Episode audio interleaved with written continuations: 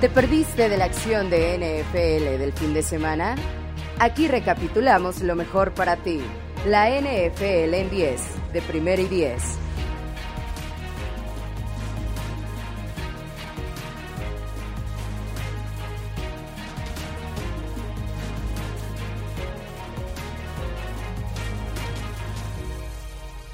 Tras la acción de domingo nos queda un equipo invicto y uno sin victoria. En términos generales, las sorpresas fueron pocas, sobre todo en resultados finales, pero definitivamente en las formas de llegar a ellos sí que las hubo. Esto es la NFL en 10, de primero y 10. Vamos con el conteo.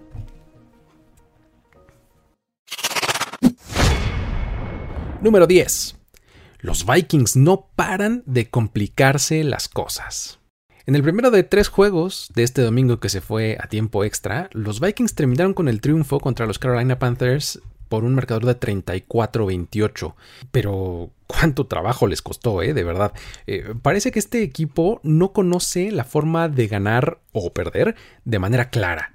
Tiene que llevar las cosas al extremo para que se decidan en el último segundo.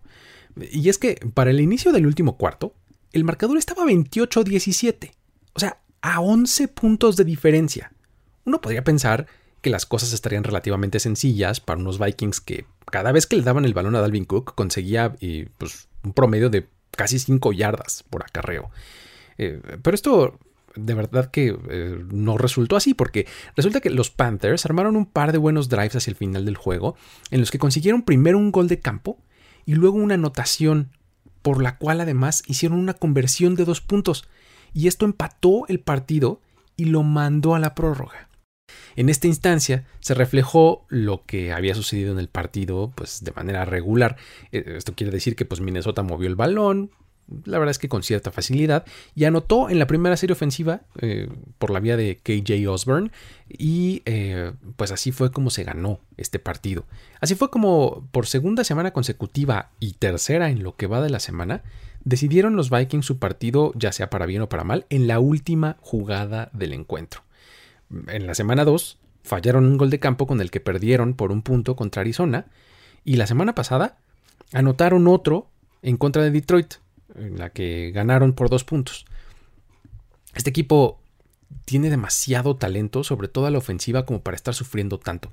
Eh, sobre todo cuando eh, lograron construir con ventajas tan claras como lo que vimos esta semana. Estaban arriba por 11 puntos y la verdad es que permitieron que los Panthers eh, revivieran hacia el final del partido. Con este resultado, los Panthers tuvieron su tercera derrota consecutiva después de haber ganado los tres primeros partidos de la temporada y así están con un récord de 3-3. Y por su parte los Vikings también ya emparejaron su récord a este mismo número, 3 ganados y 3 perdidos. Número 9 emocional victoria de los Raiders. este equipo que viene de estar en el ojo del huracán gracias al despido de John Gruden eh, por un motivo y un escándalo pues mucho más importante que cualquier cosa que tenga que ver con el deporte. Este domingo realmente lució dominante contra unos muy desarticulados Denver Broncos. Eh, los Raiders consiguieron la victoria por un marcador de 34-24 como visitantes. Ahí podemos señalar cualquier cantidad de errores que queramos eh, de los Broncos, que la verdad fueron muchos, desde balones entregados por la vía de intercepciones, fumble de Teddy Bridgewater, eh, de eso por el lado de la ofensiva, y si te vas a la defensiva, pues permitieron jugadas grandes. Ahí el ataque rival se dio gusto por la vía de Henry Rocks completando pases largos, Brian Edwards, Hunter Renfro, sus corredores, etcétera. Todo el mundo se vio bastante bien eh, contra esta defensiva que la verdad está decepcionando cada vez un poco más.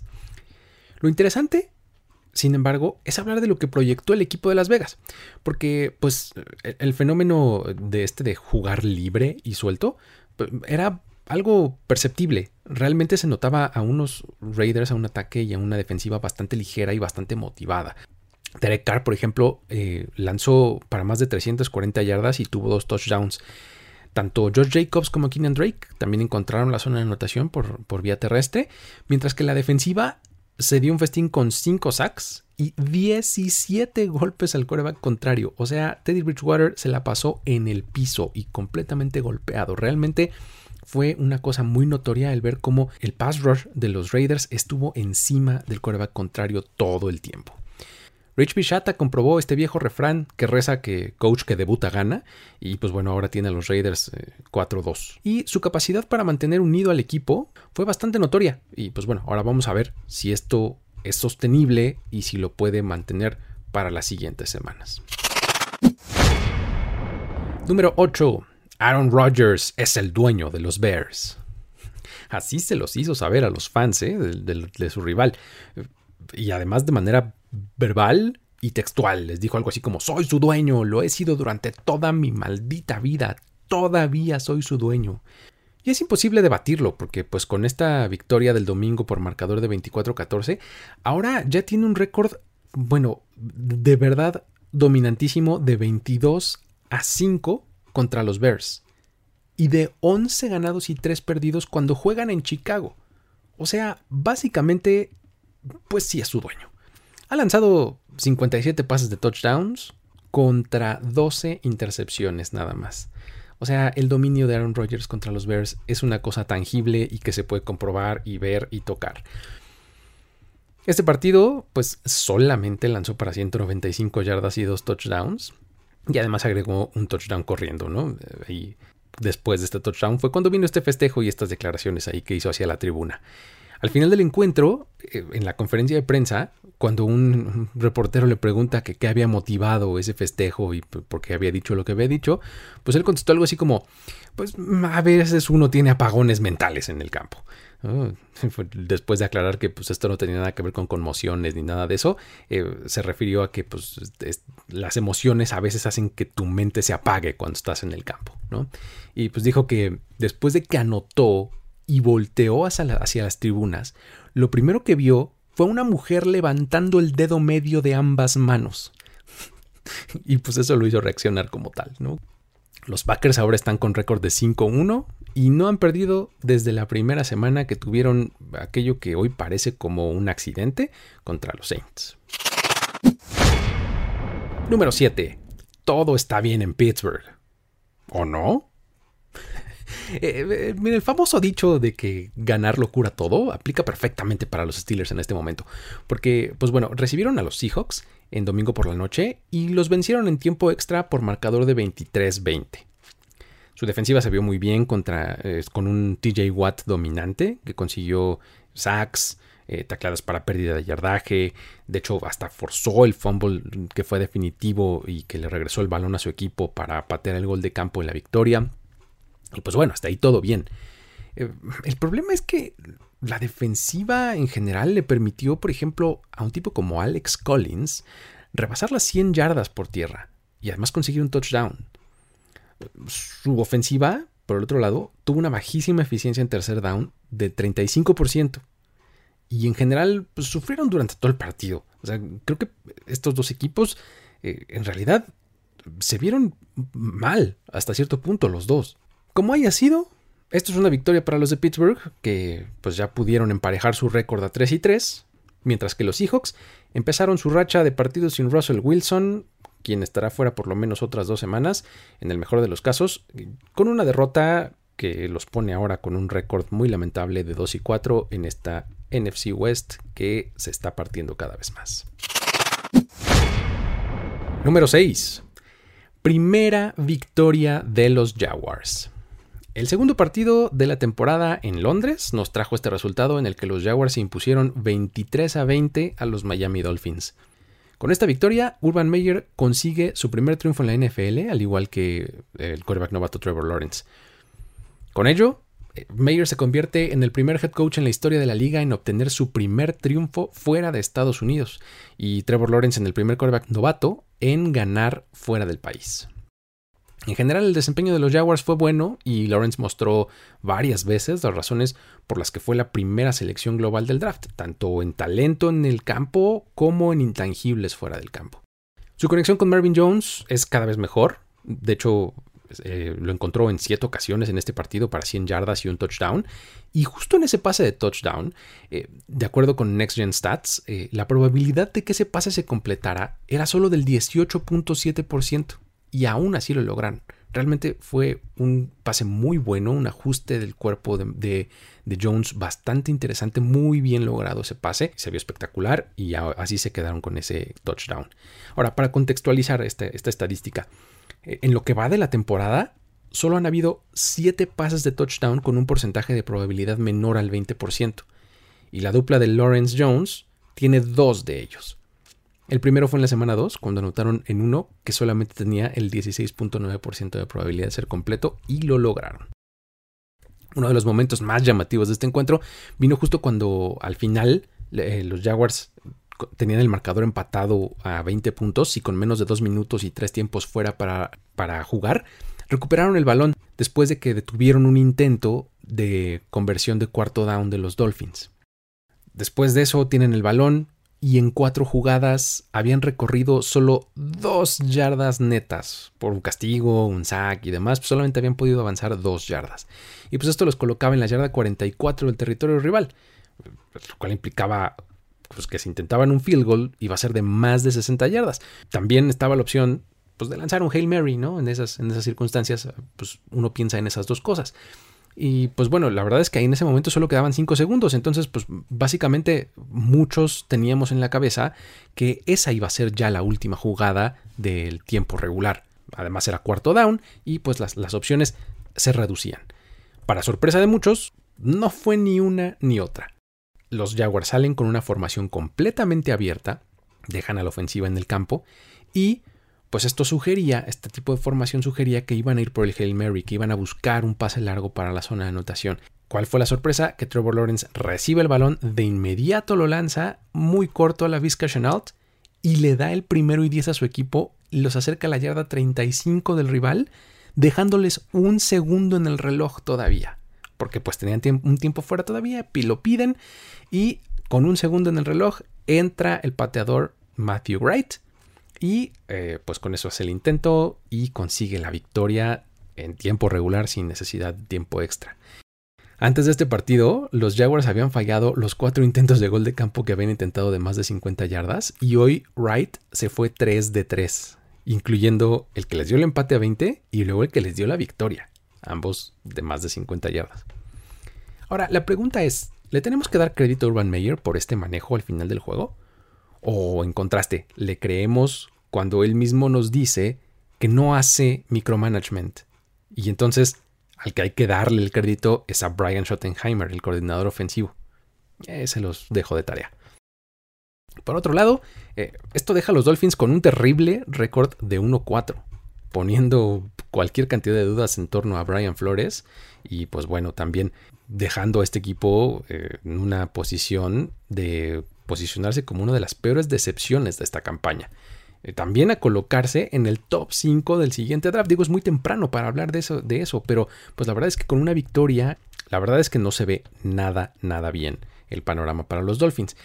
El problema es que tener esta selección top 5 en el draft no significa que vas a tomar el mejor talento disponible porque su selección de primera ronda le pertenece a Filadelfia porque pues si recuerdan ellos se la cambiaron para subir del puesto 12 al 6 y así poder tomar a Jalen Waddle.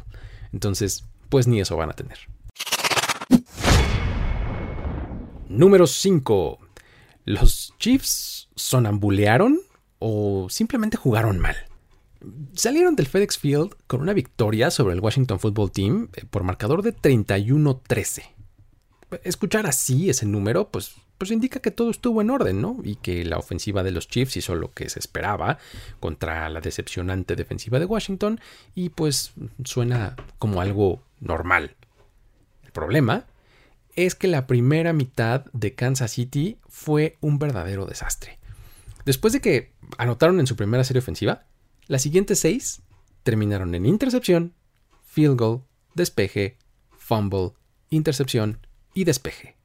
O sea, un desastre. Los Chiefs, de hecho, ya tienen 14 entregas de balón esta temporada, incluyendo 3 este domingo, lo cual es el mayor número de un equipo dirigido por Andy Reid en las primeras 6 semanas de una temporada.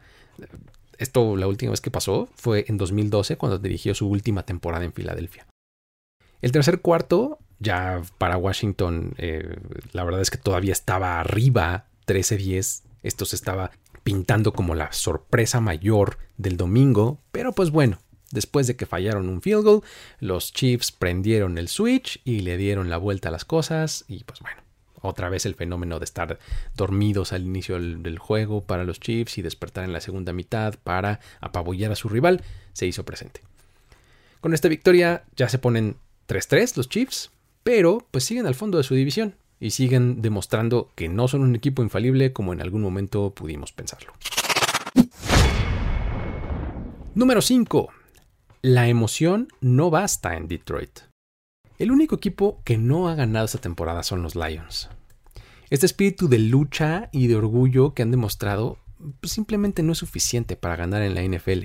Y hoy quedó de manifiesto perfectamente claro contra unos Bengals que realmente los dominaron y los vencieron 34 a 11. Hoy los dedos en realidad apuntan hacia Jared Goff, porque pues desde 2019 tiene la mayor cantidad de entregas de balón con 46.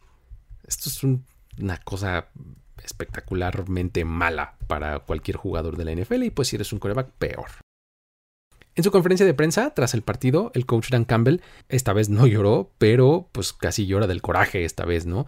Eh, porque dijo que era momento de que Jared Goff diera un paso al frente, que se pusiera el peso del equipo en los hombros y pues bueno, luego quiso disminuir la gravedad y dijo, bueno, todos tenemos que hacerlo, pero, pero sí, él tiene que hacerlo un poco más. Entonces, ya cuando ves a un head coach haciendo este tipo de declaraciones, no es nada bueno sobre su coreback titular, ¿no? Vamos a ver cómo se termina de desarrollar esta historia, porque, pues bueno, el, el desempeño ha sido tan malo de los Lions en los últimos cuatro partidos que han anotado seis puntos en la primera mitad, pero seis puntos combinados en todos estos cuatro juegos. O sea, seis puntos en la primera mitad de los cuatro juegos sumados. Así de malos son a la ofensiva. Este equipo está 0-6 al momento y es la primera vez que tiene un récord así desde aquella infame temporada de 2008 cuando terminaron 0-16, donde curiosamente Dan Campbell era jugador en ese equipo. Pero pues bueno, también hay que darle el crédito que se merece a los Bengals, porque pues ellos ejecutaron muy bien y se llevaron una victoria clara en donde tenían que llevársela. Y pues bueno, hay que hablar del desempeño una vez más de Joe Burrow y de Jamar Chase, que eh, pues, sigue siendo envidiable, al grado de que pues Burrow es uno de dos corebacks que tienen múltiples pases de touchdown en cada uno de los partidos de esta temporada. El otro es Patrick Mahomes. Por su parte, eh, Chase ha tenido más de 50 yardas en cada uno de sus primeros seis partidos como profesional, convirtiéndose en el segundo en lograr esa hazaña eh, en toda la historia de la NFL, acompañando a CD Lamb, quien lo logró el año pasado. Y pues bueno, hablando de CD, Número 3. Los Cowboys mantienen la racha ganadora a pesar de ellos mismos. El juego cerró con CD for a TD. Sí, CD Lamb fue el que se llevó ese touchdown para eh, seguir la victoria en tiempo extra, donde Dak Prescott lo encontró ahí en un pase de 35 yardas y así fue como los Cowboys impusieron 35 a 29 a los Patriots en Foxborough, la primera vez que ganan en Foxborough los Cowboys. Y pues bueno, encontraron cualquier cantidad de contratiempos para sacar esta victoria. Y pues a pesar de que sí hay que darle mucho crédito a la defensiva de los Patriots y a la estrategia de Bill Belichick, que pues una vez más metió en problemas un ataque explosivo, igual que lo hizo con Tampa Bay, por ejemplo, la verdad es que el peor enemigo de los Cowboys fueron ellos mismos. La cantidad de castigos que, que cometieron fue ridícula. O sea, cometieron 12 castigos para 115 yardas. Además, varios de estos castigos vinieron en momentos clave y les complicaron muchísimo las series ofensivas, borraban jugadas importantes, avances importantes y, complicaban solamente las cosas. Además, cometieron entregas de balón y varias veces fueron inoperantes en zona de gol. Realmente no se vieron muy bien. Esto, insisto, hay que darle crédito a la defensiva de Bill Belichick y también es parte responsabilidad de ellos. Sin embargo, las estadísticas a la ofensiva de los Cowboys contrastan con esta narrativa que les estoy contando, porque, pues bueno, Dak Prescott lanzó para 445 yardas con 3 touchdowns y una intercepción. Esa cantidad de yardas es la más grande que cualquier coreback ha conseguido en contra de un equipo coachado por Bill Belichick. Además, las 567 yardas totales de ofensiva de los Cowboys son también el mayor número permitido por un equipo de Belichick en su carrera. Esto además también convierte a Dak en el primer coreback en la historia de la franquicia en conseguir tres pases de touchdown en cuatro partidos consecutivos.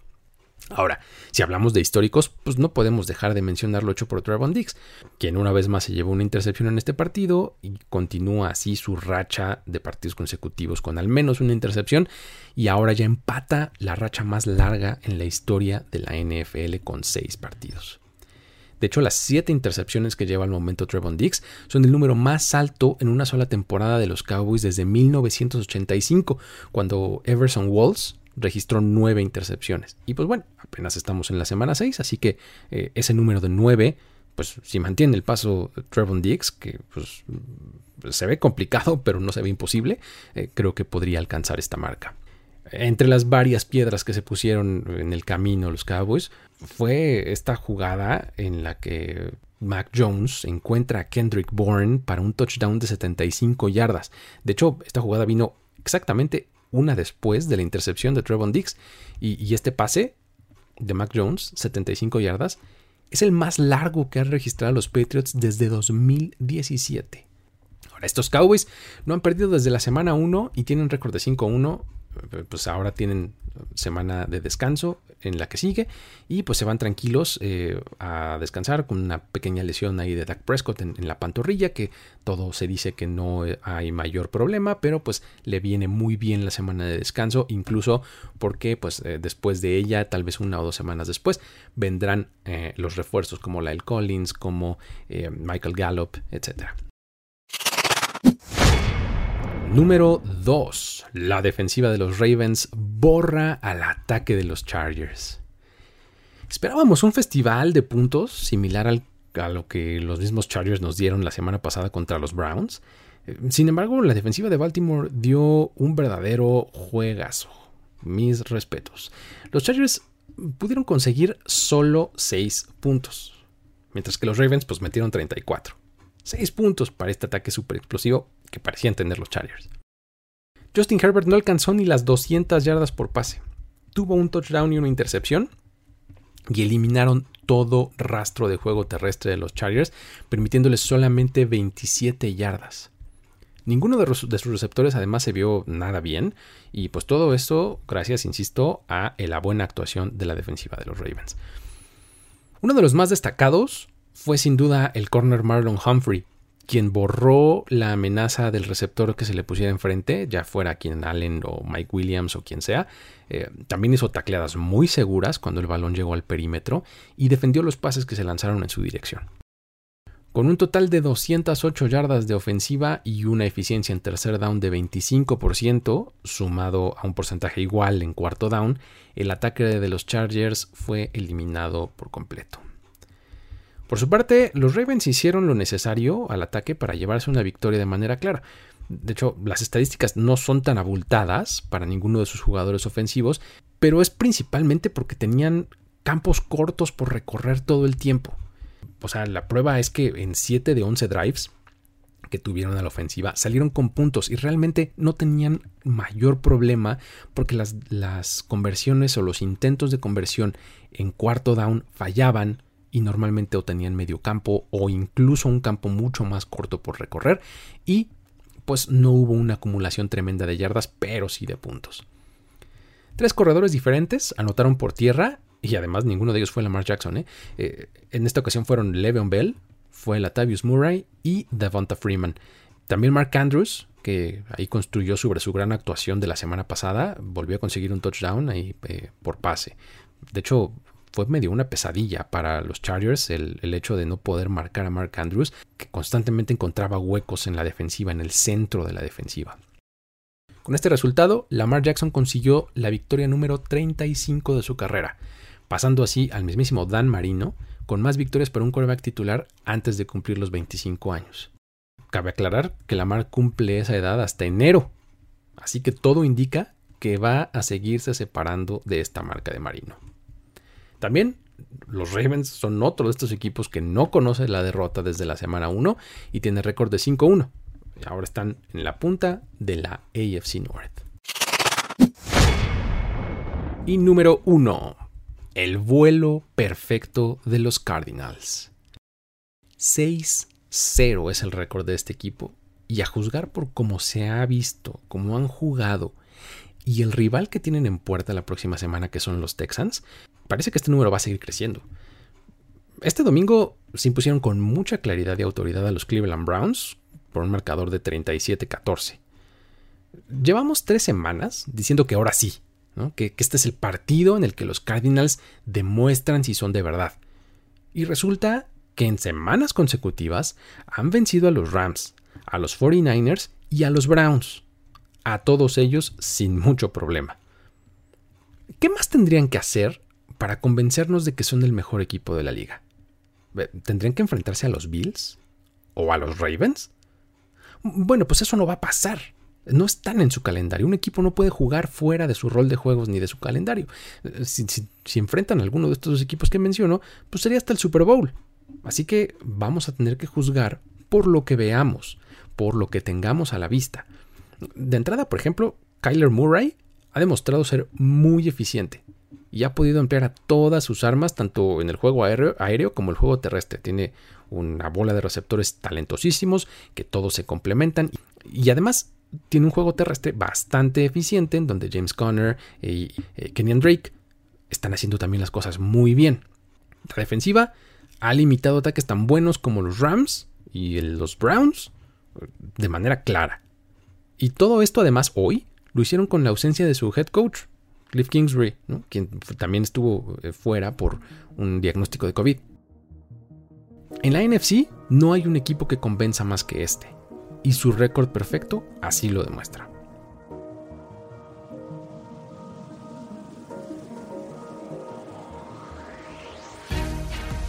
Con este conteo, espero haber podido resumir lo más eficientemente la acción del domingo de la semana 6 de la NFL. Para todo lo que quedó fuera y muchos más detalles sobre los partidos que aquí abordé, te invito a que visites primeroideas.com, que escuches el resto de nuestros contenidos en podcast o en video, ya sea en YouTube o en Twitch, eh, dependiendo de cuál sea el que te interesa, y pues también a seguirnos en redes sociales, búscanos como arroba primero y ah, no te pierdas ningún detalle.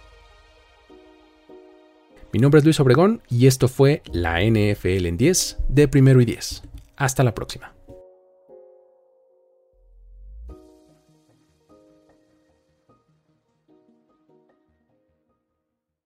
Hey guys, it is Ryan. I'm not sure if you know this about me, but I'm a bit of a fun fanatic when I can. I like to work, but I like fun too. It's a thing. And now the truth is out there. I can tell you about my favorite place to have fun. Chumba Casino. They have hundreds of social casino style games to choose from with new games released each week. You can play for free anytime, anywhere and each day brings a new chance to collect daily bonuses. So join me in the fun. Sign up now at ChumbaCasino.com. No purchase necessary. BGW. Void prohibited by law. See terms and conditions. 18 plus.